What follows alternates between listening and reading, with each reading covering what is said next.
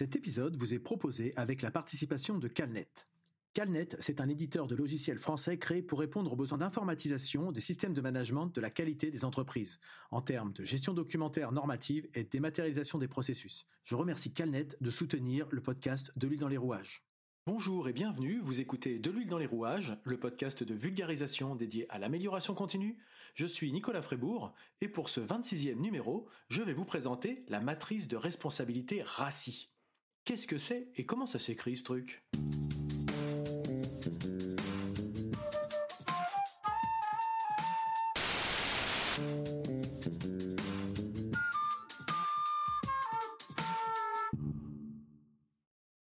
Et donc oui, au programme, encore un, nouvel outil. Alors un outil qui sert donc de, de, matrice de responsabilité, qui indique les rôles et les responsabilités des intervenants au sein de chaque processus et activité d'un projet. Cette matrice représente l'organisation du travail sous forme d'un tableau faisant le lien entre le découpage d'un projet et son organisation. Ça donne une vision simple et claire de qui fait quoi dans un projet. Alors peut-être que vous avez déjà vu cet outil sans forcément en connaître le nom. C'est encore une fois un acronyme tiré de l'anglais, je vais y revenir après. À noter que cette matrice RACI peut également être une matrice RACI, alors là, m'écoutez, vous dites, oula, il commence à perdre un petit peu les pédales au fur et à mesure de ces podcasts. Eh bien non, c'est simplement qu'on vient ajouter un S au milieu de l'acronyme avant le C.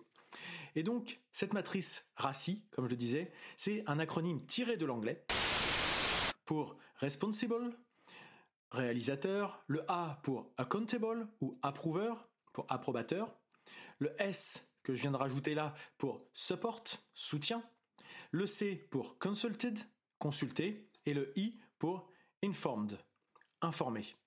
Et donc, si je reviens dans le, dans le détail, le rôle des réalisateurs concerne les personnes chargées de réaliser la tâche. Quand je dis les personnes, c'est qu'il doit y avoir au moins un R, un réalisateur par activité.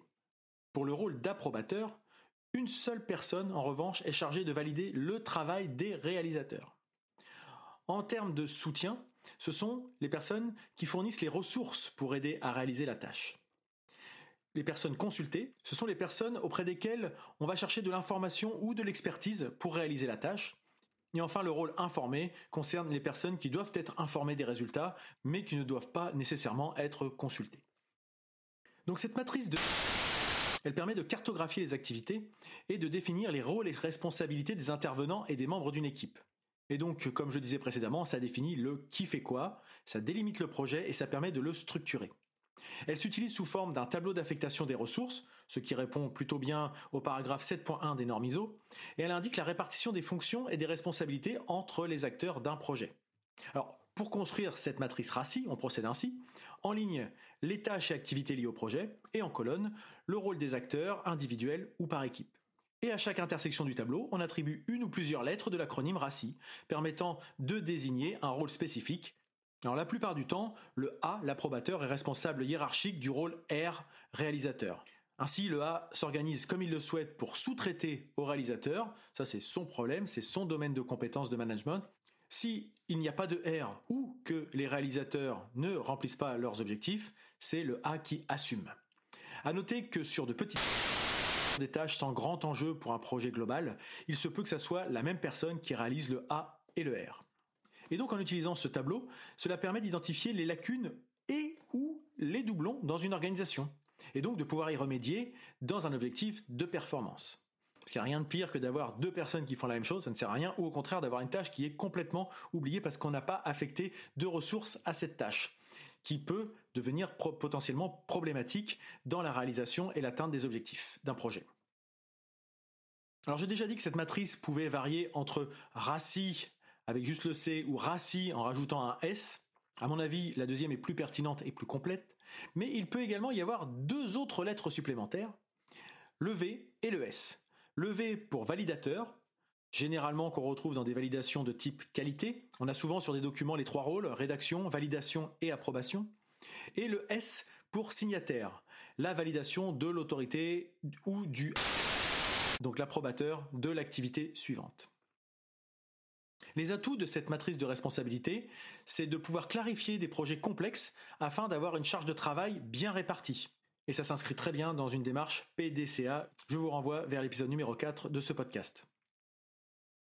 Les limites de cette matrice de responsabilité, c'est que ça n'est pas un outil de définition des tâches. C'est simplement un outil d'affectation des ressources. Ça ne permettra pas d'identifier s'il y a des actions, des étapes ou des jalons qui manquent.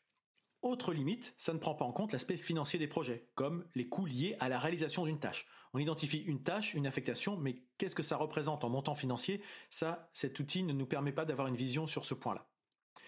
Une autre limite qu'on peut retrouver aussi, c'est que c'est quelque chose qui n'est pas automatisé. C'est quelque chose qui nécessite une intervention humaine, qui nécessite un petit peu de temps, qui nécessite de l'organisation. Et donc ces trois sujets, ces trois limites que je viens d'évoquer, euh, qui sont relatives, hein, euh, ça implique de devoir mettre en place des actions pour l'élaboration de cette matrice en complément je ne sais pas si vous connaissiez cet outil, cette matrice. J'espère que ça vous a permis d'en découvrir un petit peu plus. N'hésitez pas à aller creuser un peu plus le sujet ou à revenir vers moi si vous trouvez que je n'ai pas été assez clair. En tout cas, je pense que si vous m'écoutez encore à ce moment-là, c'est certainement que ce podcast vous a plu. Et donc, si ça vous a plu, parlez-en autour de vous. Vous pouvez laisser des notes et des commentaires sur les annuaires de podcast. Surtout, n'hésitez pas à le partager autour de vous puisque le bouche et oreille et la recommandation sont les meilleurs moyens de promotion. Vous pouvez me suivre en vous abonnant à ce podcast dans votre application de podcast préférée ou directement sur le site de l'huile dans les rouages qui se trouve à l'adresse de l'huile dans les rouages.fr, tout attaché. Sur ce site, vous trouverez le lien pour vous abonner à la newsletter hebdomadaire dédiée à l'amélioration continue. Vous pouvez me retrouver bien sûr sur les réseaux sociaux, Facebook, Twitter, Instagram et LinkedIn en tapant tout simplement de l'huile dans les rouages. Par le moyen que vous souhaitez, vous pouvez me répondre ou me poser des questions sur des sujets que vous souhaiteriez que j'aborde, des éclaircissements sur des thématiques ou du vocabulaire, mais aussi pourquoi pas sur des problématiques que vous rencontrez et que vous souhaiteriez qu'on aborde ensemble. Il me reste donc à vous souhaiter de passer une très bonne journée et je vous dis à bientôt.